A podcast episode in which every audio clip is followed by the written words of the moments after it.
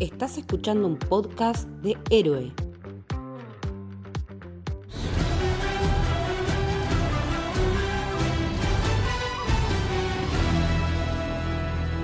Bienvenidos, bienvenidas al Camino del Héroe. Mi nombre es Lucho Torres Toranzo y en esta ocasión estoy acompañado de mi grandísima y queridísima amiga Leti. ¿Cómo andás? Hola Lucho, ¿todo bien vos? Todo bien, muy contento, muy emocionado porque hoy vamos a hablar de... One Piece, la adaptación live action que hizo Netflix y por fin metieron una carajo. Por fin metieron una carajo y por fin puedo hablar con libertad en el camino del héroe de una de mis series favoritas sin recibir bullying de mis compañeros y de la gente. Acá estoy, he triunfado el bien, por suerte. Hago un mea culpa público, hago un mea culpa público porque Lucho me está rompiendo las bolas con que One Piece está buenísimo desde que lo conozco, más o menos, y nunca le di bola y ahora tuve que decir, tenés razón y acá estamos. Sí, y esta introducción nos sirve para hacer un pequeño spoiler de lo primero que queremos contar en este análisis que tenemos previsto con Leti,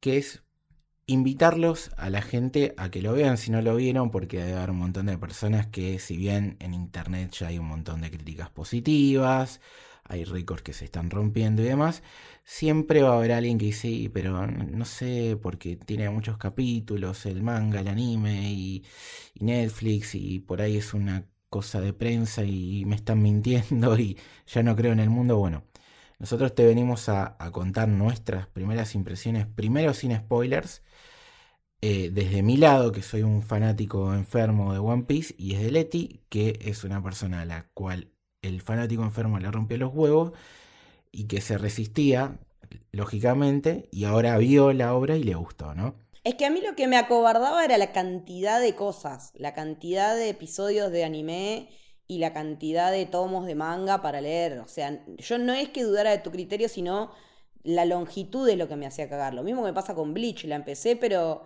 es como, es un montón, loco, es un compromiso para tener durante mucho tiempo. Es que es, abrumador, pero a la vez eh, tiene una magia que hace que, se te pase rápido esa oleada de capítulos o, o de cómics mangas para leer. Pero bueno, eso lo, podemos dejar para el final. Primero te quiero preguntar a vos, como alguien que más allá de, nuestros diálogos y de obviamente tu conocimiento de la cultura general eh, sobre lo que se dice One Piece, eh, ¿qué te dejó la obra, este, este live action, después de que lo viste? La verdad es que me dejó feliz, me dejó contenta, con una sonrisa en la cara que hoy por hoy, como están las cosas en general, no, no es poco, que un producto o algo, eh, un consumo cultural te deje feliz y contento y con esperanza en la humanidad, digamos. Yo solo sabía que era una de las tres grandes, como le dicen en el mundo del manga y el anime, con Bleach y Naruto. Eh, o sea que sabía que era de los más vendidos, de los que tienen más fans, de los que no podés hacer mal pero no sabía que era el One Piece, que lo vamos a decir después, no lo vamos a spoiler ahora. Me enteré cuando empecé a ver la serie, digamos, que el significado del nombre de la serie. Y la verdad es que me parece que reside el, éxito y, de esta serie en el gran amor que tiene por atrás, que se nota a la legua, que está muy cuidada y en el carisma de los personajes, en el gran cast que lograron eh, ensamblar con todos los personajes, con toda la tripulación, de, con los Mugiwaras, porque realmente hay una química entre todos los personajes. No es que este con este o este con este. Entre todos se da una sensación de comunidad que la compras al toque. Y además, esa cosa border de medio bizarra y de cosa increíble que te la terminás creyendo por más que sea algo inverosímil, porque la verdad que los efectos son excelentes. Y, es una historia que te atrapa, porque aparte de la manera que eligieron de contarla, eh, con flashbacks y con eh, particularizando en cada uno de los personajes a nivel de estructura narrativa, es muy útil para que empatices con ellos enseguida. Entonces creo que, que cada capítulo se vaya dedicando a un personaje en particular, a su vez que se va armando la trama general, me parece que, que eso es un gran acierto porque para mucha gente como yo, que no tenía ni idea, tenés que saber quién es fulano y mengano y de dónde viene más o menos como para engancharte en ocho capítulos nada más, ¿no? No es una serie de una temporada de 25, una temporada de 13, si se quiere.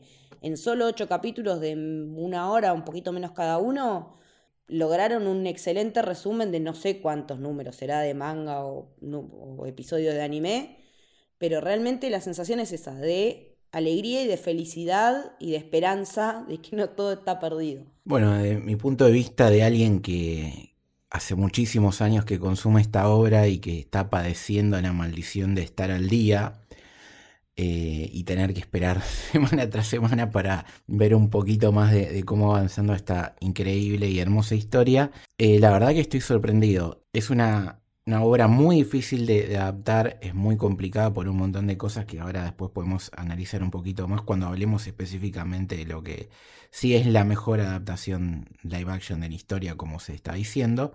Y esa dificultad, más anteriores registros, sobre todo de Hollywood, sobre este tipo de, cambio de lenguaje de, nuestros mangas eh, favoritos, eh, hacían que uno tenga miedo, nos preocupaba también que esté Netflix detrás, eh, ya sabemos las cosas eh, malas que suelen hacer. Incluso la misma productora de otros, de otros intentos fallidos. Exactamente, eh, que eso después le, podemos contar también un poquito más a la gente.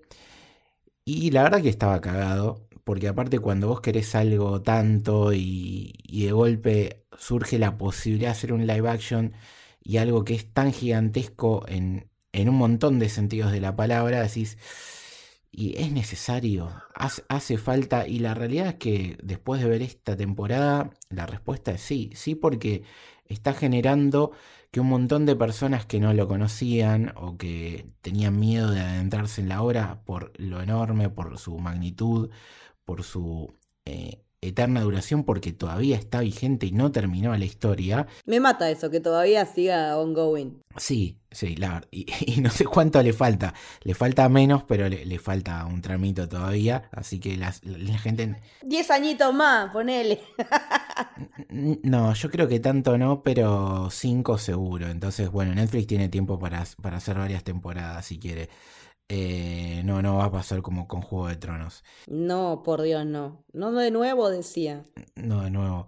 Y hay un meme muy gracioso para todos los, los hinchas de boca como yo, pero bueno, se puede aplicar a todo en la vida, que es eh, del Coco Basile, eh, cuando estaba dirigiendo el club en su primera etapa en Boca, que una vez un periodista como siempre es una pregunta bastante pelotuda y la respuesta irónica al Coco Basile fue me gustó todo, me encantó todo, fuimos al frente y ganamos. Bueno, esa tranquilamente podría ser eh, mi resumen de, esta temporada, de esta adaptación. Eh, estoy muy contento con absolutamente todo lo que contiene o, lo que conlleva hacer una serie, desde el cast, desde la dirección, la fotografía, la producción, los guiones, la música, eh, el diseño de producción, de vestuario, de, arte. Me parece que es, impresionante el trabajo que hicieron. Ahora después vamos a hablar un poquito más en detalle de toda la gente que está detrás para agradecerles y para que la gente conozca un poco quiénes son. Así que nada, mi recomendación como fanático es que si te gusta One Piece la vas a pasar muy bien y como está claro con Leti, eh, que si no lo conocías y tenías tus reparos, porque sí, es muy grande y es muy difícil de abarcarlo quizás, eh, también te va a gustar y hasta quizás provoca que tengas ganas de, meterte en el anime o el manga. Que después también les podemos dar unos tips para que no les sea tan complicado consumir eso también si se quieren adentrar en la hora. Sí, porque yo ya me metí en el anime, así que sí. A Leti le vamos a pasar unos tips también. Ya lo, lo dijimos, ahora quizás cuando hablemos un poco de esto se puede ya empezar a meter los spoilers para la gente por si no lo vio y quiere cortar acá después seguir, ya les dejamos su warning. Pero el siguiente punto que tenemos acá con Leti para tratar es eh, el, antes mencionado. Está el subtítulo de One Piece es el mejor live action de la historia. Eh, ¿Vos qué pensás de eso, Leti? ¿Coincidís? ¿No coincidís? ¿Cómo lo ves? Mm, mira, siendo que yo vi Cowboy Vivo no completa porque la verdad que no es el tipo de anime que me haya enganchado. Lo empecé tres veces y llegué como hasta el capítulo 5. Pero, o sea, y uno de esos intentos fue a raíz de que vi el live action y que no me había parecido tan mal y después dije, no, sí, está, está mal. Me, me di, o sea, vi lo suficiente de, Cabo Vivo como para darme cuenta que la adaptación estaba mal. O sea, después Seiya no soy, no, no vi nada de esa saga, así que no podría decir, pero todo el mundo dice que es malísima. Yo solamente repito lo que dijeron otros, pero no es mi criterio porque yo no voy a hablar de algo que no vi. Eh, después también hay que separar un poco de, de, lo que son las adaptaciones que hacen los japoneses para los japoneses. Por ejemplo, la de Shingeki es un horror pero, pero porque es para otro tipo de público, no es para nosotros, es como para puertas adentro. Después, la de Full Metal me gustó, la verdad que me gustó. Me acabo de dar cuenta ahora cuando estábamos haciendo el back para, para el episodio que Scar es McKenny, o sea, nuestro querido Zoro es Scar en el live action de Full Metal Alchemist. Y también es Seiya en la, fallidísima película live action que salió este año o del año pasado, no me acuerdo, de Los Caballeros. Este, año, este, este, año acá por lo menos, no sé en Japón, pero acá salió este año. Que la voy a ver nada más que por él, porque estoy obsesionada con. Me enamoré de Zoro, así, mal. Así que yo no tengo tanto asidero para decir el mejor de todos, pero sí decir es una gran adaptación de una obra en la que me estoy adentrando recién ahora, porque la sentí completa, o sea, no sentí que me faltara nada para poder disfrutarla. Al no haber consumido nada antes y la verdad confesar que yo tampoco soy fanática de las historias de piratas, porque las de Pirata del Caribe no me engancharon, Black Sails no me enganchó, o sea, no soy... Es, los piratas no me llaman la atención.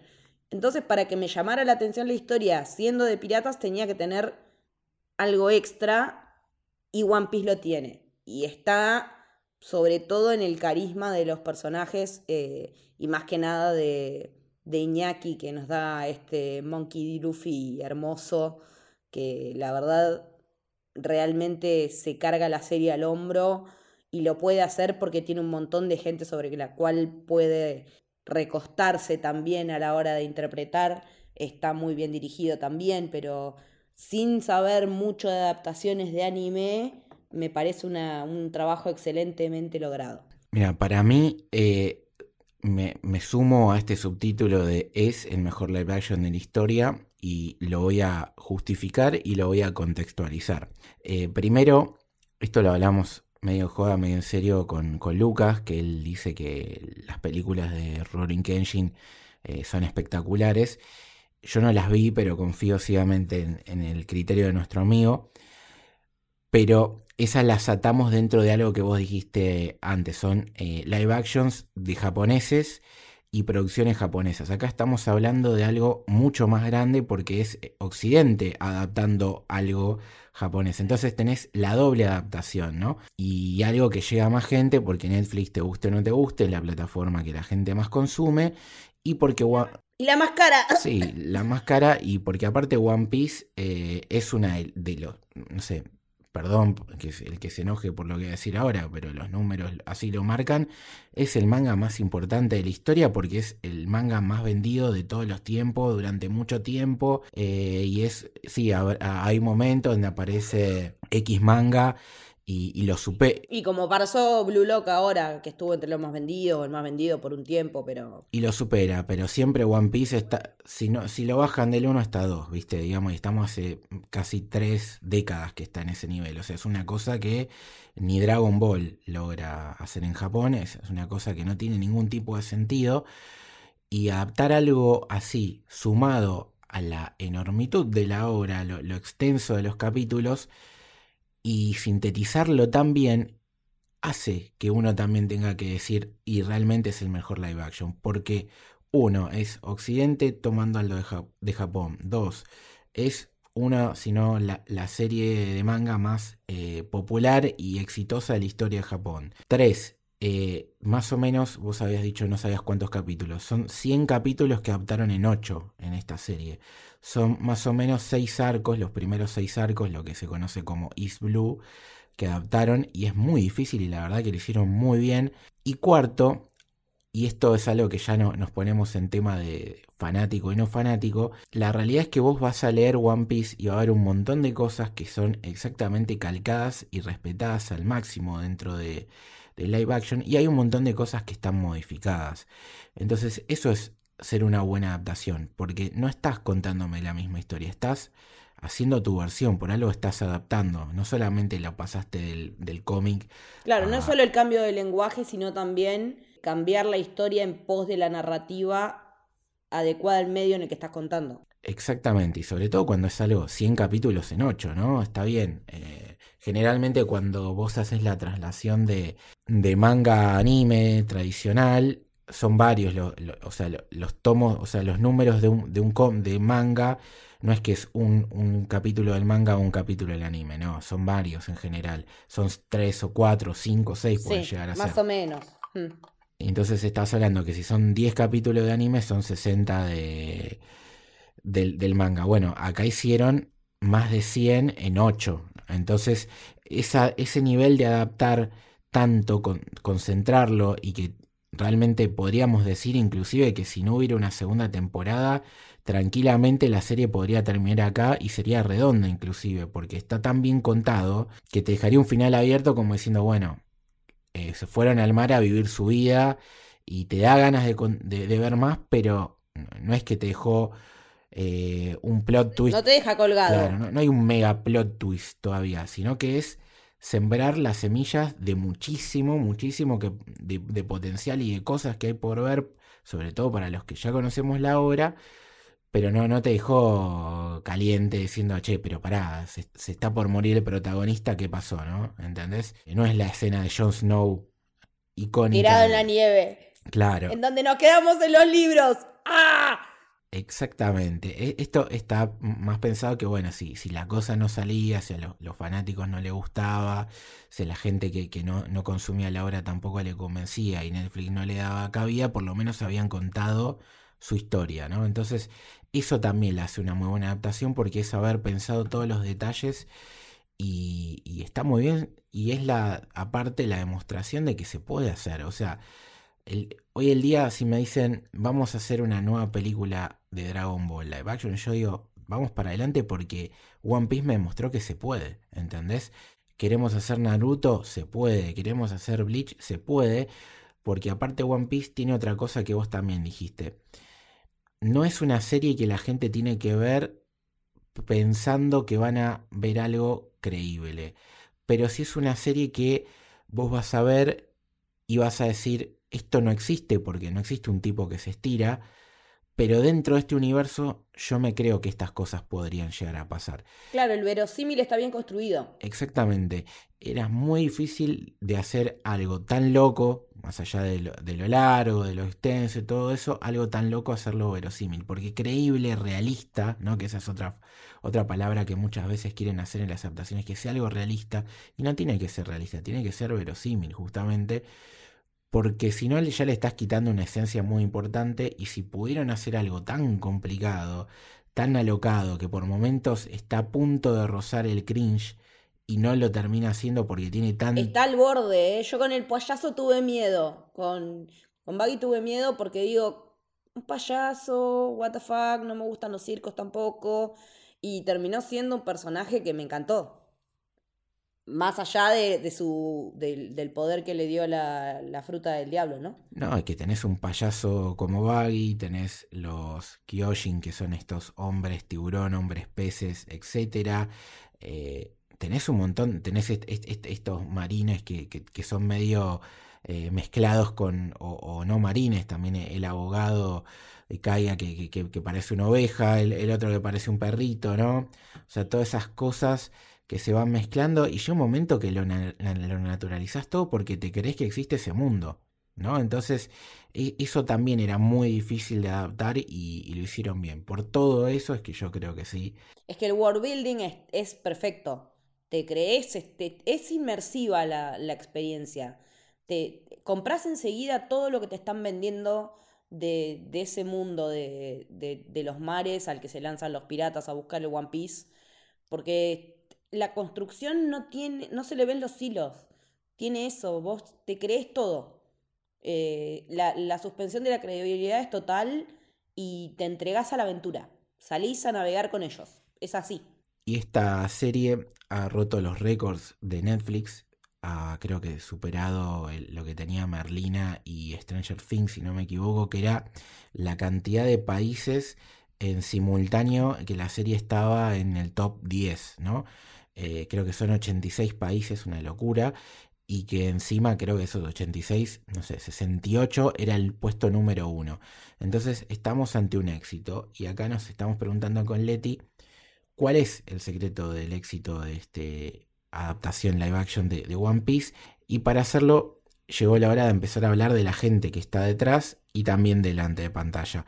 Vamos a contarle un poco a la gente que hay dos personas que son muy importantes en lo que tiene que ver la producción, que son los showrunners. Uno se llama Matt Owens y el otro se llama Steven Maeda. Matt Owens, eh, para mí en lo particular y por entrevistas que he visto a lo largo del desarrollo de la serie y, demás cosas que van compartiendo los fans de One Piece, es una persona que podría ser tranquilamente eh, Leti o Lucho o Lucas o cualquiera de nosotros porque es un fan es una persona que ha trabajado en Star Wars, en audiolibros y audiocómics, ha trabajado en Marvel con las series de Netflix justamente de Defenders, Luke Cage, y también en el MCU con MJ on Shield, que esta es una serie que, que, que la, que está o, Pedazo de serie, pedazo de serie. que está o que no está en el canon, viste, según la fueron De acom- acuerdo le acomodando con convenga a Kevin Feige, es canon o no es canon. Arrancó siendo canon, después la descanonizaron y a veces vuelve a entrar, pero incluye los eventos de Nueva York, referencias a los Avengers, así veladas, pero... Es, es una serie que, bueno, Bueno, aparece Lady Sif, ¿no? sí, aparece eh, también Nick Fury, aparecen Eh, bueno, uno de los protagonistas es, eh, Coulson. Eh, claro, Phil Coulson. Sí, que es una serie que, bueno, para no desviarnos, se metió en el medio de ese quilombo que, bueno, un momento entre Marvel Televisión y Marvel Studios, pero bueno, eh, esta persona, Matt Owen, estuvo ahí y hay una cosa más para destacar de él, o sea, no solamente que le gustan las mismas cosas que a nosotros, sino que es un enfermo fanático total, absoluto, detallista de One Piece. Nivel de... eh, se puede poner a discutir Me imagino a nivel Filoni. Nivel Filoni, ese sería el ejemplo ideal que acabas de dar. eh, Filoni, el- eh, la persona, para el que no lo sepa, la persona que está detrás de todo lo que tiene que ver con los proyectos televisivos de Star Wars en este momento. El hijo pródigo de George Lucas, dicho por George Lucas. Exactamente. Matt Owens podríamos decir que es un Filoni porque no, ha trabajado nunca en One Piece, esta es su primera versión, pero tiene ese nivel de conocimiento eh, que podría tener tranquilamente cualquier fanático posta de, la serie y, se nota porque hay entrevistas donde se ha puesto a, a discutir teorías, ha puesto a catalogar eh, de mejor a peor todos los arcos del manga y, y el tipo se los conoce todos y es un detallista porque la serie para el que es fanático, eh, está repleto de guiños por todos lados que cuando vos, em- si te gusta y empezás a meterte de lleno y, haces un rewatch de la serie, decís, ah, pero tiene esto y aquello y esta frase, es un nivel de detalle enfermizo. E incluso en el, en el parque de, de los hombres tiburón, digamos, había figuras con los dibujos del manga y del anime. Había como unas figuras atrás, en, como en algo que era un bar, que eran caras de personajes, me imagino yo. No, es que sí, no, es que nos podríamos poner a hablar horas y, y yo quiero tratar de no decirles nada a la gente de, de spoilers, pero está lleno de cosas, de, de guiños. Ya creo que había visto un video que en el tráiler final, si no me equivoco, de la serie había más de 200 guiños. Solamente en el, Ah, en el tráiler. O sea, a ese nivel de detalle. O sea, Matt Owens es la persona responsable de, de que la serie haya sido la mejor adaptación por respeto y cariño a la obra, pero junto a él está Steven Maeda, que al igual que Owens es un guionista, en este caso mucho más experimentado, premiado, ha estado en Lost, ha estado en, en la segunda temporada de Lost, si no me equivoco, ganó premios, Que es de las mejores. se, se Mm. fue ante el proyecto, ha tenido experiencia en otras series como X-Files, una de las preferidas de Letty, si no me equivoco. Ay, sí, que cumplió 30 años, qué vieja que estoy, Dios mío. Ha sido showrunner de, de, de sus propias series y junto a Owens han eh, escrito algunos de los episodios de, de la serie. Entonces eh, son dos personas que nada, que los ves muy comprometidos y, y se nota que, que la- gran parte de este éxito de, de por qué es una de las mejores adaptaciones, sino la mejor, está en ellos dos. Aparte, podés repasar los directores, eh, que son cuatro en total, tres directores y una directora, y todos han trabajado en series exitosas. Por ejemplo, tenés a Mark Jobs, que estuvo en Daredevil y The Punisher.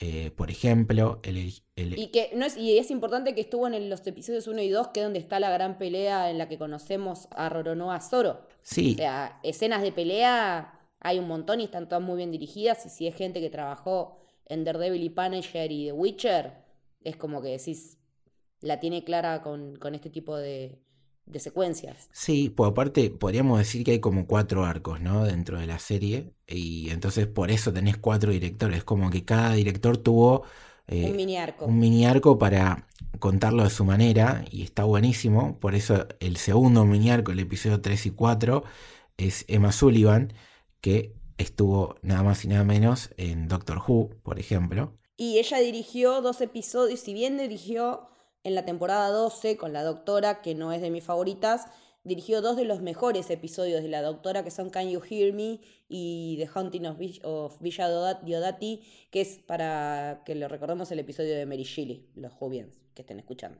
No, pare- o sea, y la verdad que hablamos por ahora de estos dos directores, el nivel es parejísimo en calidad en, los dos. Eh, después sigue Tim Southern, que ha estado en American Gods, Bates Motel, Lost in Space, y él le tocó el quinto y sexto. Eh, disculpen si digo una boludez ahora, pero soy muy malo con estas cosas.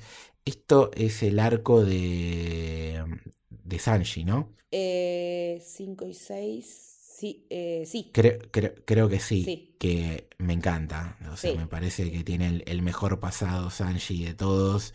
Y, y es muy tierno todo lo que pasa ahí y espectacular a la vez. Sí, me emocioné mucho con todo el pasado de Sanji. Y, está muy bien también el querido Tim. Y por último tenemos a, Jos- a Joseph Kubota Vladica, que estuvo en Narco, en Tokyo Vice, la serie que Michael Mann creo que estrenó el año pasado, y le tocó el arco final que también es, es espectacular. Me parece que el cierre del episodio 7 es una locura y todo lo que pasa en el octavo me parece increíble y, y la rompe toda. Y se nota, ¿no? Que quizás es el, el que tiene más, car- más cartel, entre comillas, también. La, el- la carga dramática. Sí, Y la carga más dramática se me hace.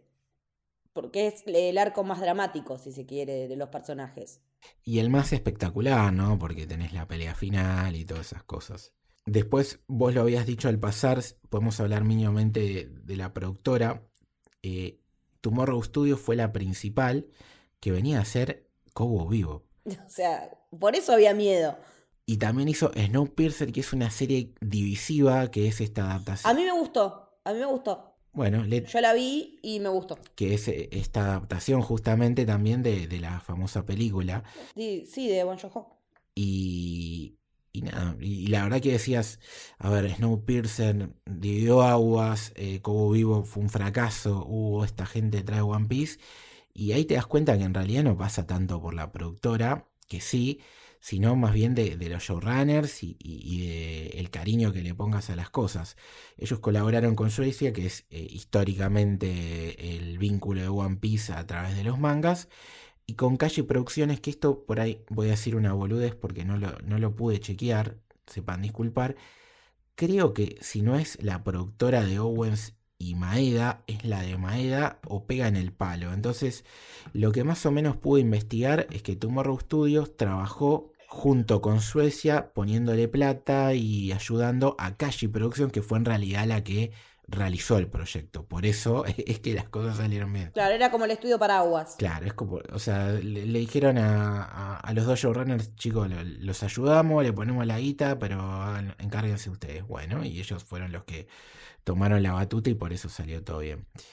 Después, bueno, anoté más, más, más personas, pero no hace falta nombrarlas a todas, simplemente, No, decir que la gente de la música es la de The Witcher es importantísimo. bueno, Porque la música de The Witcher es una puta locura. O sea, Giona Ostinelli y Sonia Belusova, la verdad que la música, que quien haya visto The Witcher, la música es una demencia. O sea, "Toss a coin to your Witcher, oh, vale, ple-". Bueno, de ahí venimos. O sea, esa gente. Y que acá está muy bien también. El, el tema principal, eh, cuando aparece, sabes que se vienen cosas lindas. Ay, sí, sí, sí. en diseño de producción y de arte, que es muy importante porque la verdad que crear este universo es una cosa increíble. Tenés a, a Richard Bringland, que trabajó en Rock and Roll, a The Nice Guys, y a Jonathan Helly Hutchinson, que estuvo justamente en una serie de piratas como Black Sails, estuvo en la serie eh, Raised by the, by the Wolves. Y es un, eh, un serión. Lástima que la cancelaron porque Raised by Wolves era un serión. Con un, un, concepto re de avanzada, la verdad. Y en películas como Distrito 9 o Invictus. Sí, y ah, también estuvo en Troya también, ¿no? Pero si vos, si vos te. Pequeñas, pequeños títulos de Distrito 9 y Troya. Si vos te pones a ver, estamos hablando de películas de época, o de ciencia ficción, o de piratas, o Invictus, que también es una recreación de, de época histórica. ¿Esa es la de Matt Damon? Sí. Eh, a mí me encanta. El libro y la película. Así que nada, estamos viendo una persona que tiene un bagaje enorme y una capacidad muy amplia para trabajar el diseño arte y nos sorprende todo lo que hizo en, esta temporada. Y por último, quería nombrar a, a Libby Goldstein y a Juni Lowry Johnson, que son, por lo que entiendo, un equipo de trabajo de casting. Juntas ganaron múltiples premios, estuvieron en True Blood, Six Feet Under, Yellow Jackets actualmente y... Eh... Six Feet Under, o sea, la gente que casteó los de Six Feet Under, o sea, saben hacer casting. No, y los de True Blood también. ¿Cuándo, cuándo, de True Blood? Pasa que yo True Blood no la vi. Bueno, pero fíjate quiénes están y... Bueno, sí, Anna Paquin, sí, eh, bueno, de donde salió Alexander Skarsgård, sí. Semillero. Semillero. Eh, no es casual. Bueno, mismo creador de Six Feet Under, ¿no? De Alan Paul. No es casualidad justamente que ellas sean las últimas que nombramos porque hay que hablar ahora sí de nuestros queridísimos personajes y nuestro queridísimo cast porque va totalmente de la mano. Sí, lo sabe. Y para empezar, Leti ya le empezó a tirar flores, es mi turno de hacerlo. El secreto principal, más allá de todo lo que hemos ya nombrado, para que esta serie funcione, era encontrar a Luffy, era encontrar al actor detrás del personaje que para mí no solamente es la clave de que la adaptación funcione, sino de que todo One Piece funcione. Sí, es como la plasticola que pega todas las sí. partes. Y aparte porque es un chico de, de, plástico, porque se estira y demás, pero todo lo que representa Luffy, todos los ideales de Luffy son los ideales de la serie. Entonces es un personaje que ya lo, lo, dijo Oda en ese hermoso momentito que nos regaló Netflix detrás de cámara, en el que Iñaki Godoy, este increíble actor detrás de, Luffy, se juntó con Eiichiro Oda, nuestro creador y responsable absoluto de esta genialidad llamada One Piece, y que él le dice, yo tenía dudas de alguna vez poder adaptar la serie porque nunca creí que iba a encontrar a Luffy, y te encontré a vos porque fuiste el que me hizo reír. Y la realidad es que Luffy es eso. Luffy es un personaje que Oda creó para hacer feliz a la gente. Luffy es un personaje que habla de libertad, que habla de seguir tus sueños, y es algo que parece totalmente trillado y estúpido, y la realidad es que no hay nada más importante en la vida que eso. O sea, nosotros estamos acá para tratar de ser felices. Después, bueno, la vida te puede pegar una trompada, mil trompadas y, hacer pasarlo mal. Pero si vos no seguís yendo para adelante como Luffy cada vez que se cae, buscando cumplir tu sueño y tratar de ser feliz y no importarte absolutamente un carajo quién es el otro, eh, su sexualidad, su color de piel, qué le gusta, qué no le gusta, simplemente si te cae bien y, consideras que es buena persona y tenés empatía, lo sumás a tu tripulación y seguís para adelante en, en tu búsqueda de, de, pasarla bien en la vida. Eso es Luffy, básicamente. Es un pirata que en realidad no sabe ni qué carajo significa ser un pirata. No, es, él tiene idealizado el concepto de pirata, me parece. Y es hermoso porque así crea su propia definición de lo que es ser un pirata. Exacto, y lo vemos en diálogos que tiene con Kobe. Y le dice, yo soy, un, yo soy otro tipo de pirata, le dice en un momento. O sea, en realidad lo que Luffy quiere es la libertad de viajar por el mundo y cruzarse con gente y gracias a ellos hacer una red en la que le permita no solamente cumplir sus sueños, sino cumplir el de los que va encontrando. Luffy es un personaje que cada persona que toca lo cambia. Sí, porque aparte hasta Sanji le dice en su momento, Eh, vos querés encontrar el Blue Sea, dale, seguí tus sueños. Ah, vamos, sumate y lo buscamos juntos. O sea, tiene esa cosa de, de que te incentiva a querer vos también ser eh, protagonista de tu propia historia. Luffy es un apasionado de la pasión. Sí, es un, es, ama la vida y ama la,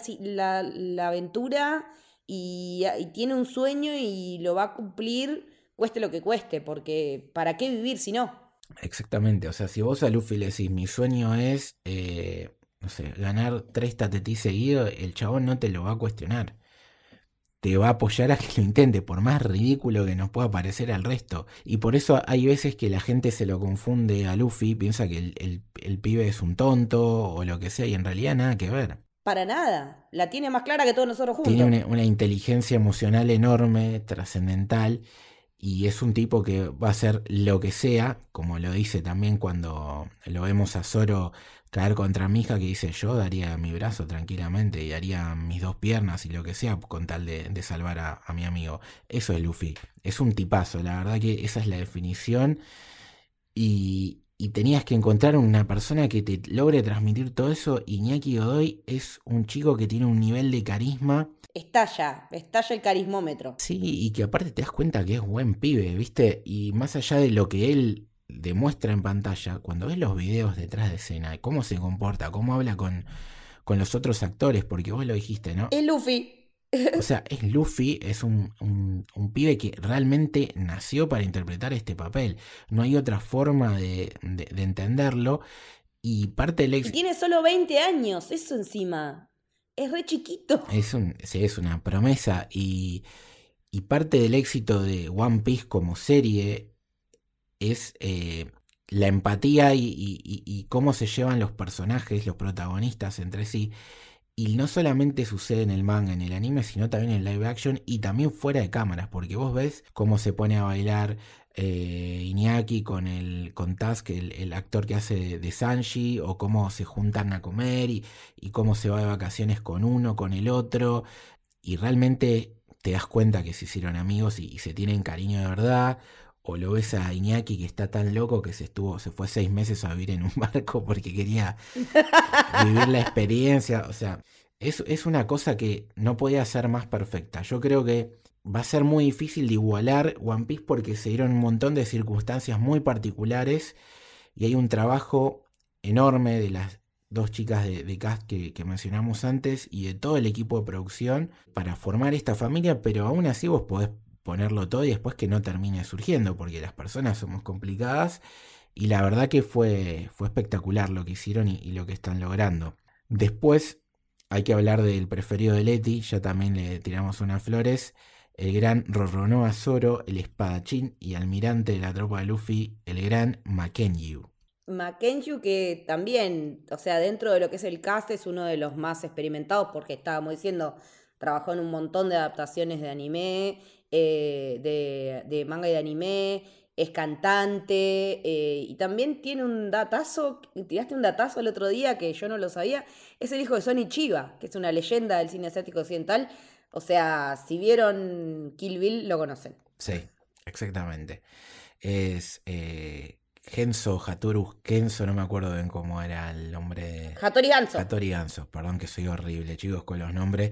Eh, pero nada, ya saben qué personaje me refiero, el hacedor de las katanas, justamente. Y es tanto el padre como el hijo son especialistas en artes marciales y sobre todo en el uso de la espada. Entonces, eh, a Mackenzie le vino como anillo al dedo, básicamente interpretarlo a Ronald Zoro y lo vemos tener, eh, hacer él muchísimas de las escenas de acción que son espectaculares y están excelentemente coreografiadas. Sí, las coreografías en general, todas son buenísimas. Las de él, las de Sanchi, son una locura porque realmente estuve viendo muchos videos del del detrás de escena de las prácticas de ellos y son increíbles. La verdad que lo dan todo. Yo no sabía de Zoro más que tenía el pelo verde, no sabía cuáles eran sus habilidades. Digo, ¿dónde mierda se va a poner la tercera espada en el orto? No sé. Cuando vi que la mordía dije, no puede ser, no puede ser. Y, sí, y sí. Pero es como decir, hasta, eso, ¿me entendés? De que terminás creyéndote que un chabón va a pelear con el, mordiendo la tercera espada. Además del significado que termina teniendo en la historia la tercera espada, además de las dos que él usa, ¿no? Y lo que y aparte, al estar viendo a Ahsoka, verlo con dos espadas, pensar en Ahsoka, que viene también de. es un personaje con, con mucho bagaje oriental. Eh, es como que digo, tengo dos espadachines de dos espadas en mano, me encanta, me encanta, dame gente con espadas. No, aparte, eh, está bueno porque si vos te pones a ver, ¿no? Luffy históricamente, eh, lo ha dicho Chiroda, sería sudamericano, sería brasilero si existiera, y obviamente Zoro sería japonés. Entonces, lo que tiene bueno One Piece es esto, ¿no? Es la capacidad de mostrar distintas culturas llevándose bien también, ¿no? Y, teniendo esta capacidad de congeniar y de representar también, ¿no? Eh, distintas formas de cultura y, demás. La diversidad que es el mundo, o sea. Exactamente. Eh, bueno, si Mackenzie es un actor que despierta pasiones en mujeres y hombres, podemos decir lo mismo de Emily Rudd, eh, que es nuestra queridísima Nami, la, navegante y de la tripulación. Eh, una chica que desde hace muchos años eh, los fans la tenían como un fan casoneado. Y cuando llegó la confirmación fue como a la mierda, ¿no?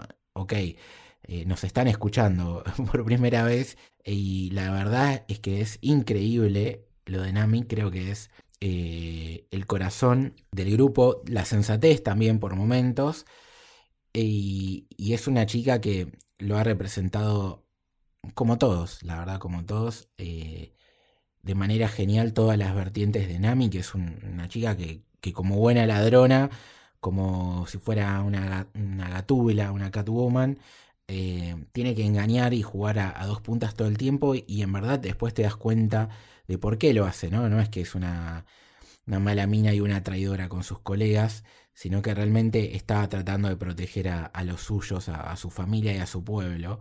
Me pareció el personaje más complejo de toda la cruz. Y es, es, un pasado complicado, sin dudas, y es uno de los que más detallados eh, tenemos. Hay otros que, mm, de hecho, te diría que hasta hace muy poco se han actualizado y hemos visto más capas todavía de algunos de estos chicos y, que lo, logran empatar este enorme pasado que tiene Nami.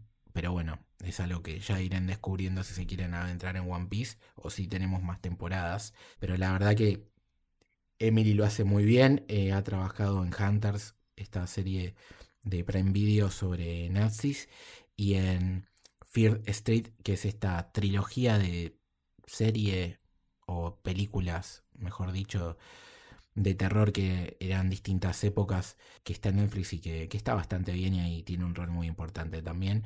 Pero bueno, es una chica que no tiene tanta, tanta, tanta experiencia, pero creo que como Iñaki, van, a partir de acá la van a romper toda. Seguimos con Usopp, el tirador amigo, el mentiroso del grupo. El capitán Usopp. El, el capitán Usopp, que hace un personaje que si esto sigue va a romper internet en el futuro. Eh, interpretado por Jacob Romero, que es acá hasta ahora el actor con menos experiencia de todas. Eh, ha tenido algún que otro cameíto.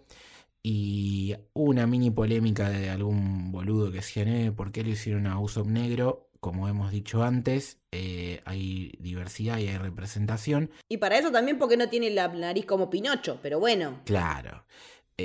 Usopp sería sudafricano, según Oda, así que tranquilamente podría tener el, color de piel que tiene. Y es un personaje que por ahora no nos no hemos visto tanto, pero es entrañable Usopp. Sí, no, lo que tiene Usopp es una de las excepciones, eh, porque Ichiro Oda puso una condición en cuanto a lo que es la historia de One Piece en este live action, que no puede haber romances entre los protagonistas de la tripulación. O sea, entre los integrantes de la tripulación no puede haber eh, relaciones románticas. O sea, nunca vamos a poder shipear a Nami con, eh, no sé, con Zoro o a Zoro con Sanji, no, porque no. O sea, podemos shipearlo todo lo que queramos. No va a pasar. No va a pasar. Pero Usopp tiene un beso en, en la serie con un personaje determinado y que fue como. No es que no pueda haber relaciones de amor, sino entre ellos. Entonces medio como que la gente está diciendo, pero ¿cómo? Uso un beso con alguien sin...? No, Lo que no puede haber es relaciones entre los participantes de la tripulación. Después con gente de afuera, sí, pero no entre ellos cinco. Sí, es que One Piece, el manga, en realidad no, no hay mucho de romance. Hay un montón de, distintos tipos de emociones, pero no hay mucho. O sea, hay, pero no, no justamente con los protagonistas siendo el eje de esas, de esas relaciones. Y es, lo, es loco porque es una serie que, y hemos visto algunas cosas acá en, en el live action, que enfatiza mucho en generar situaciones muy sentimentales, o sea, y sentimentales me refiero a emocionales, ¿no? De tristeza, alegría, emoción, etcétera, etcétera. Y el romance es una de las más fuertes que existen en, el mundo y, y, no está planteada, entonces creo que Oda trató de mantener esa esencia, sobre todo porque es una familia, es un grupo de amigos, eh, la tripulación. Claro, yo lo veo como familia, tal cual. Y hablando justamente de esto de romances, eh, llegamos al quinto miembro de la tripulación, uno de mis preferidos históricamente. Hay como, por un lado vos tenés los shipeos y por otro lado tenés los históricos Boca Arriba, ¿no? Que se van armando. Eh, tenés el Sanji y versus Zoro. Yo soy más Team Sanji que Team Zoro. Eh, bancándolo a morir a los dos, obviamente, ¿no? Pero bueno, me tira, me tira más Sanji. Y Sanji justamente es el, Don Juan, el Don Juan que nunca se levanta a nadie, pobrecito. Eh, Yo me ofrezco como tributo. El, cocinero de la tripulación, un experto en dar patadas, interpretado por el español Taz Skylar, con eh, la particularidad de que a diferencia de Mackenzie haciendo de Zoro, que tenía experiencia, en el arte marcial y en el uso de espadas, Taz no tenía la más puta idea de cómo mierda se cocinaba ni, sabía levantar la pata para pegar una patada y la verdad que... Nada sabía, nada. Hizo un, trabajo espectacular para preparar este, este personaje. Sí, estuve viendo un video en el que cuentan todos los, los compañeros la primera vez que les cocinó y que era una porquería, a la última vez que les cocinó y era una delicia y después hay otro video que muestra la evolución de él como, como peleador y realmente de aprender a pegarle con la pata a un guante a después hacer las tomas que hace con peleando con una bandeja en la mano. O sea, es increíble lo que hizo. No, no, es impresionante. Aparte es un estilo muy particular, ¿no? Porque, o sea, con una patada vos podés ser muy dañino, más que, que con una piña inclusive pero estás limitado a un montón de situaciones y, saber eh, tener ese nivel de, capacidad de perfección es muy difícil y hacerlo verosímil, como dijimos antes, eh, lo es más complicado y la verdad que lo de Taz es espectacular. Sí, aparte, eh, yo tengo entendido que en el manga y en el anime es más como mujeriego y acá lo hicieron más como un Don Juan que tira piopos, como que no es, como que le suavizaron el tono de, de, cómo trata a las mujeres, ¿puede ser? Eh, depende, o sea, no nos olvidemos que estamos hablando de una serie que tiene casi 30 años, entonces obviamente hay ciertas cositas. Hay, hay momentos. Que se pueden malinterpretar. con el paso del tiempo. Y no nos olvidemos que Japón también, ¿no? Que los japoneses son muy particulares. Aún siendo Oda justamente una persona que después quiero detallar en esto es, me parece, un adelantado a su época en lo que tiene que ver con un montón de situaciones, entonces no es machista ni nada, pero bueno, Sanji es más un, pajerín, por, por, decirlo de alguna manera, pero... Un pajín. Sí, un pajín, pero tiene un corazón tan grande Sanji que compensa. Y pues te das cuenta que en realidad no, no, es, no es mal tipo, sino que simplemente es un boludo que no sabe cómo mierda levantarse a nadie. Y, y él es un enamorado de todas las mujeres, básicamente. Entonces... De eso sí se pudo ver en la serie Live Action. Él, ama a las mujeres, entonces no, no discrimina en ese sentido. Entonces, eh, él, va, tira, tira, tiro por todos lados. Eh, con respecto a Taz, tampoco tenía tanta, tanta trayectoria, eh, recomiendo Boiling Point, que es una película en la que él trabaja, eh, que está muy bien. Y quería aprovechar para hablar de muy brevemente que todos los actores que hemos mencionado, los protagonistas, los nakamas, eh, tienen una versión infantil. Y quería detallar la de Sanji, que me parece que es espectacular, el pasado, cómo está actuado y todo. Me partió el alma al medio. Que lo interpreta Christian Convery, que es nuestro queridísimo Gus, el protagonista de Sweet Tooth. ¡Está re grande! Yo, eh, la verdad, no me había dado cuenta que era él Y, Sí, yo sí. y después cuando estábamos buscando acá cositas para el episodio dije, ah, boludo, es verdad. Y nada, si les gustó Sweet Tooth, sobre todo la primera temporada, le grabamos un lindo episodio con Leti. Es una serie también muy linda de Netflix que se las recomendamos. Y nada, Christian Convery claramente nació para hacer sentir emociones y es un muy buen actor también y había que destacarlo. Después podemos hacer un breve repaso de otros personajes muy importantes que tiene la serie. Uno es Garp, eh, el abuelo de Luffy, que es uno de los plot twists ¿no? que, que nos enteramos, vicealmirante de la Marina. En la serie lo vemos enseguida, nos entramos enseguida que Luffy dice, ¡ay, mi abuelo!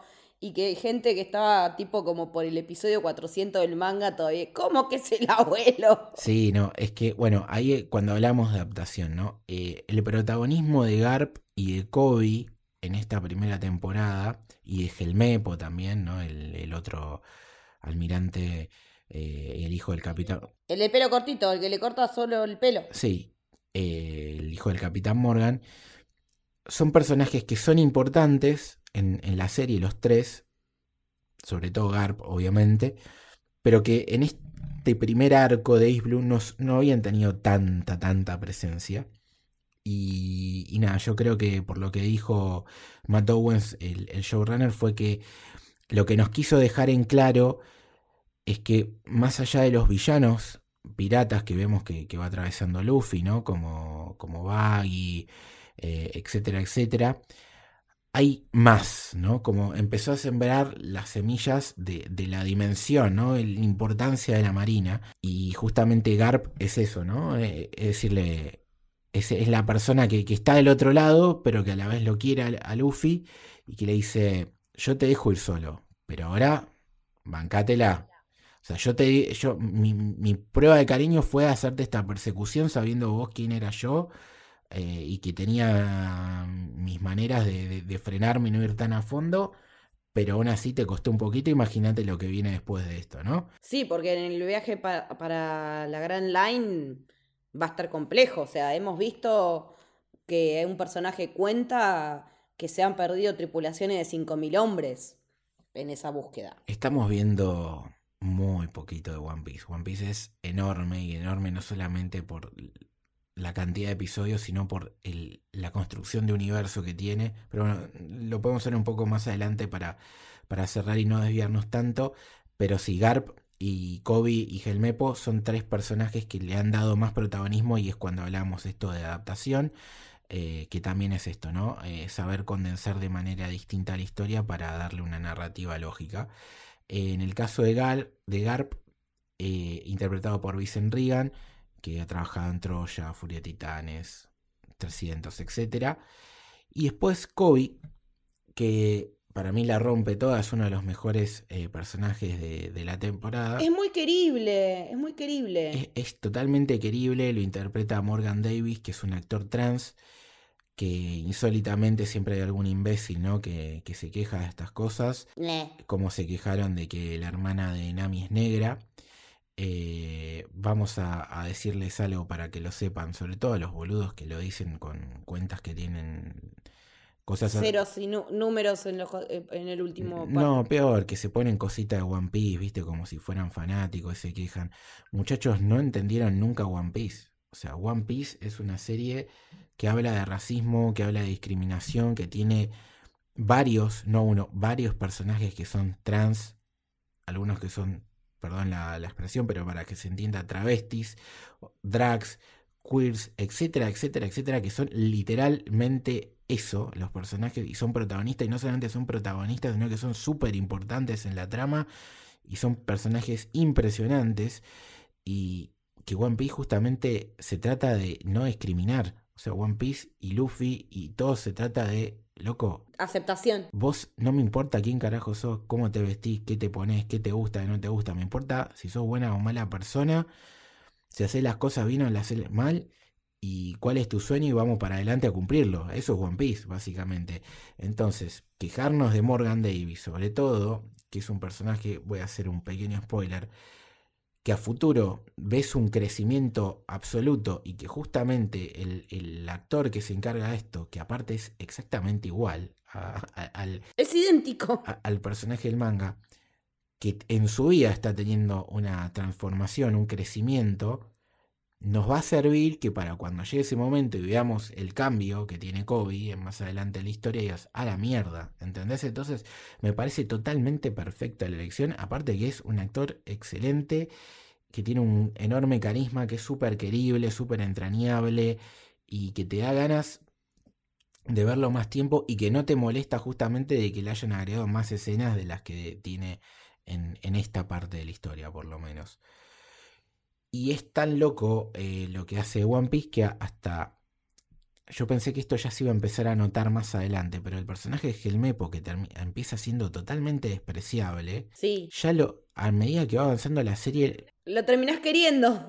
bueno, eso es One Piece también. Eso es el toque de Luffy, justamente. Los personajes que atraviesan a Luffy terminan de alguna manera cambiando.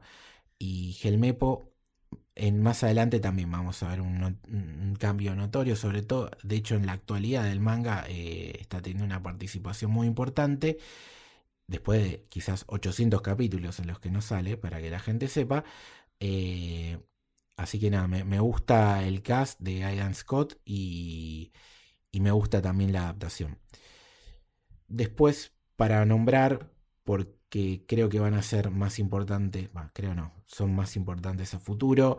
Eh, Baggy está muy bien, interpretado por Jeff Ward. Eh, jugar al límite con, con lo que tiene que ver el cringe y, lo sabe hacer muy bien. Totalmente, aparte, eh, literalmente al principio pensé que iba a ser una, o sea, veo un payaso y digo, la puta madre, y después me terminó, me terminó cayendo bien por cómo está armado el personaje. Shanks, que es Peter Gadiot, me, encanta lo que vemos de Shanks. Me cayó muy bien y me parece que es una re eh, linda imagen paterna que tuvo Luffy. Es una imagen paterna increíble y es uno de los personajes más increíbles que tiene la obra, yo se los voy adelantando, uno que hasta el día de hoy no terminamos de entender muy bien quién es Shanks y podemos tener múltiples interpretaciones con respecto a lo que acabo de decir. Así que nada, pónganle el ojito ahí. Eh, también mencionar a el más grande, a Goldie Roger, ¿no? que, lo, que lo vemos un poquito interpretado por Michael Dorman, que es el antiguo rey de los piratas y es quien eh, genera la, la, nueva oleada de piratas a través de decir, bueno, vengan a buscar el One Piece.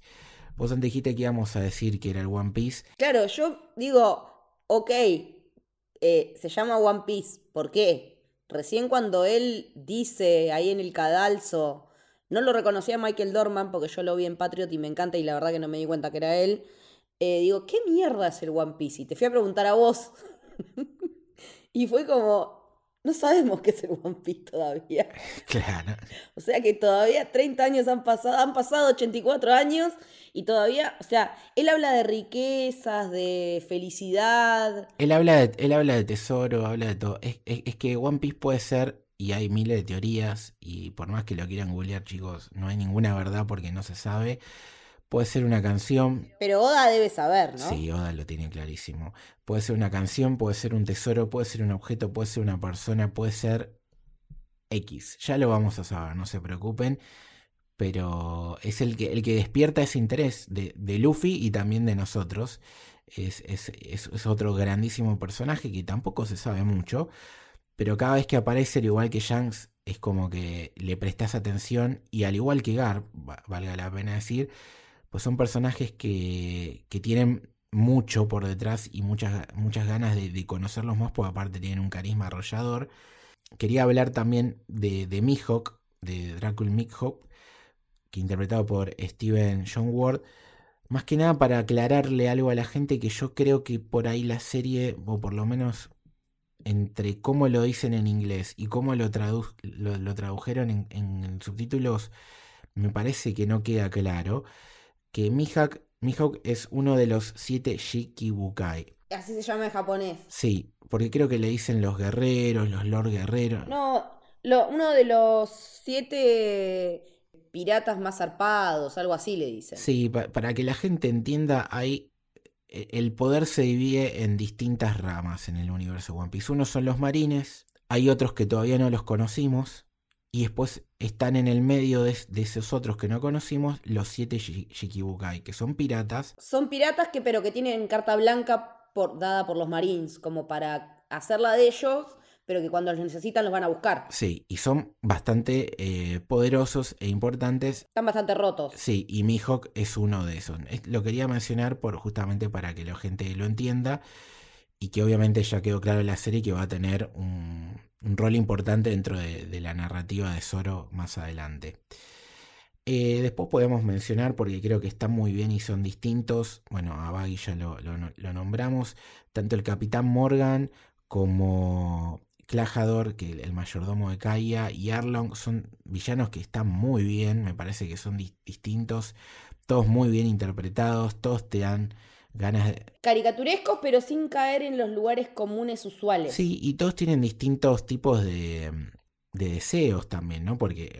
Eso, tienen distintas motivaciones. Porque Arlon está hablando básicamente de esclavitud. Arlon es, es el claro ejemplo de lo que decíamos, ¿no? Del racismo. Arlon habla, es, es una pantera negra, podríamos decirlo, ¿no? De si nos atamos a la historia y tiene que ver con, con una facción de un, de un grupo de personas oprimidas que, que se calentó y dijo, yo, mi forma de, cambiar esto es a las armas. Eso, claro, sometiendo a los humanos. Sí, por ahí no, no es muy feliz el, ejemplo de Panteanera, por algunos me decir, no, no eran malos, o, y no vamos a tener un debate que no tengo ganas. No, eh, no, eh, Killmonger. Sí, eh, más garca que Killmonger, eh, el caso de Arlon.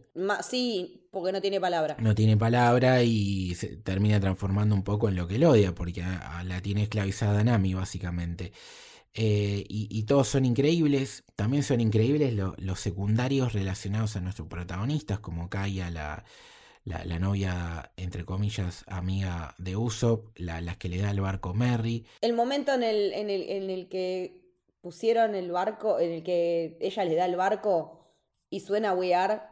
Yo la, no sabía una mierda de One Piece, pero conocía la canción y me puse a cantarla. Tremendo. Decime si no se te cayó una lagrimita. Y sí, la verdad que sí. Na, na, na, na, na, na, Bueno, perdón, pero me gusta mucho esa música. Y te va a gustar más con el tiempo. Sí. El Chef Zef, obviamente, espectacular personaje. Sí. ¿Qué otro, otra figura paterna re zarpada? Tridimensional total, aparte, ¿no? Sí. Sí. Y, ves como él cambia a Sanji y Sanji lo cambia a él, ¿no? O sea, es. Sí, los dos, uno modifica al otro. Y aún teniendo esa relación de tironeo, que bien podría ser de padre e hijo, eh, la verdad es que lo que hizo por Sanji eh, durante esos días en la piedra. Ay, lo que sufrí con eso, Siguen pasando los días y no aparece un puto barco. No, no, fue como, por Dios, lo que lo sufrí. Y después cuando vi lo que había en la bolsa, casi me muero. Y después, bueno, no sé, Nojiko, la hermana de Nami, Belmer, la, la madre de Nami, también espectaculares. Y bueno, es tan bueno el nivel de la serie que lo tenés a Ian McShane siendo el narrador ¿no? de, la serie. Un, lujito que se dan por ahí. Y lo loco, lo más increíble es que todos estos personajes, muchos de ellos, eh, los vamos a ver repetir en el futuro.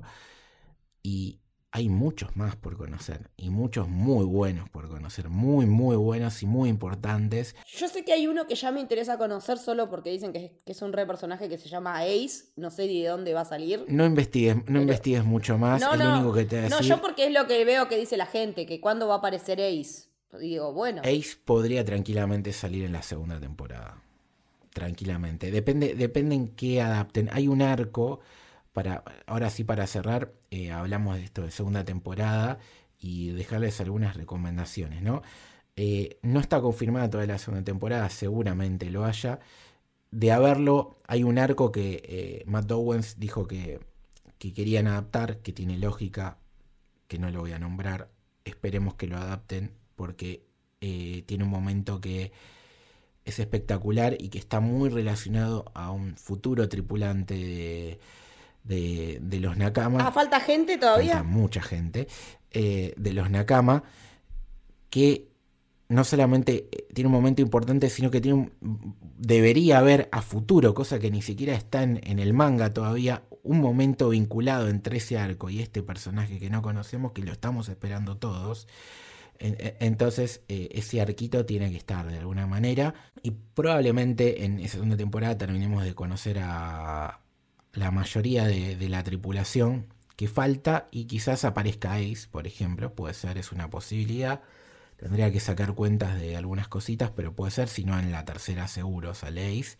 Así que se vienen cositas hermosas. Hay que decirle a la gente que son casi 1100 capítulos de manga. Sí, suena un montón, pero Acuérdense que acaban de, ver 100 en 8, así que se, los pueden devorar como, como quien no quiere la cosa. Tienen que saber que hay cosas que pasan eh, en el capítulo 1 que quizás parece una boludez y después en el capítulo 300 decís a la mierda, este hijo de puta lo tenía pensado desde acá. Desde acá. Y a partir de ahí empezás a tomar un nivel de enfermedad, de, de detalles que se te cumple, se te valoriza cuando ves que realmente Oda también los tenía y que fue dejando pistas y que quizás un diálogo, quizás un personaje como Kobe que aparecían al principio y después vuelve a aparecer y, es importante, o personajes aún menores que Kobe, eh, tiene una relevancia increíble la historia. Yo quiero ver a Alvida de vuelta, me gustó su barco con corazones. Bueno, tenés, tenés e, ese tipo de cositas, por ejemplo. Y después, si no quieren leer el manga porque no son de leer cómics y quieren ir al anime, eh, les recomendamos que hay una página que se llama One Pace, P-A-C-E, en el cual te ayuda a ver el anime como si fuera a leer el manga. Es decir, trata de quitar al máximo posible lo que tiene que ver con rellenos y con situaciones estiradas, porque hay veces que no, no es que ponen relleno de que te agregan situaciones, sino que una pelea que en el manga dura dos páginas, acá dura dos, dos o tres capítulos porque estaban tratando de eh, darle tiempo a Oda para que siga continuando la historia. Entonces, lo más cercano, entre comillas, a, ver el anime parecido al manga es esa página que se llama One Pase. Eh, la tienen en español, así que se las recomendamos por si lo, quieren ver. Es sí, yo voy por ahí. Mm. Es una forma más cómoda y se ahorran seguramente varios capítulos. No sé cuántos, pero son bastantes. Así que nada, se lo recomendamos. Eh, ¿Querés comentar algo más, Leti, o nos vamos? Eh, no, la verdad que yo, como para cerrar, quería decir que el final me dejó muy feliz, muy contenta. La verdad que fue, es, eh, le hace mucha justicia a, lo que es Luffy como personaje, porque realmente es empezar a cumplir su sueño por, por todos lados y cuando Shanks se entera también que eso es, un, es hermoso, eh, ver el cariño que tiene toda la gente que, que Luffy ha tocado en su vida, con la que ha tenido contacto, me parece hermoso porque es lo que transmite, lo que vos decías de, de, todo lo que son los sueños y las esperanzas. Eh, el final me dejó también con ese calorcito al ver que la gente que lo conoció de chiquito lo, lo ve ahora en lo que se está convirtiendo y la verdad es que eh, nada, dije, bueno, quiero más de esto. Seguramente debo esperar más de dos años con todo el quilombo que hay, pero también, no, lo que quería decir es, aún sin eventos de prensa, aún sin con el paro de guionistas y de actores, eh, esta serie fue el suceso que fue. Imagínate si hubiera sido con todo el poderío del despliegue de, entrevistas y de cosas eh, promocionales, ¿no? O sea, si así fue durante un paro, lo que habría sido con todo como en la normalidad. Sí, lo, bueno es que, a ver, ya tienen una base tremenda de, cast, eh, lograron lo más difícil. Hay mucho de lo que vemos en la serie que, está creado de verdad, no es efecto, eh, no es efecto de CGI ni demás, sino que hicieron recreaciones de los barcos, de lugares, entonces eh, vieron no solamente que le funcionó y que lo pueden volver a utilizar, sino que es un recurso que lo pueden seguir haciendo en la serie y, que la gente lo quiere y lo aplaude, entonces una eventual segunda temporada, eh, más allá de los tiempos lógicos ¿no? de filmar y, todas esas cosas, tienen camino ya recorrido y estoy seguro de que ya muchos de los castings de, personajes o, o, de esquemas de cómo contar lo que viene ya lo tiene en la cabeza Matt Owens. A lo sumo agrega una cosita más si le liberan un poquito más de plata de Netflix, pero yo creo que mm, si no se demora tanto, eh, la huelga de, actores, que obviamente nos ponemos del lado de ellos siempre, eh, y de los guionistas y demás. No creo que tarde tanto, tanto en, en una segunda temporada. Y mientras tanto, como le digo, chicos, eh, tienen bastante por leer y, ver, así que tienen tiempo para, para ir poniéndose al día y, hasta hacer después un rewatch ya conociendo mucho más y, viendo varios de, de, los guiños que están por ahí de la serie. Así que nada, persigan sus sueños como Luffy y esperemos que, que les haya gustado este episodio. Leti, ¿tus redes? Me pueden encontrar como Leticia-Haller en Twitter y en Instagram. ¿A vos, Lucho? A mí en L Torres Toranzo, Torres con S, Toranzo con Z. Esperemos que les haya gustado este episodio del live action de One Piece.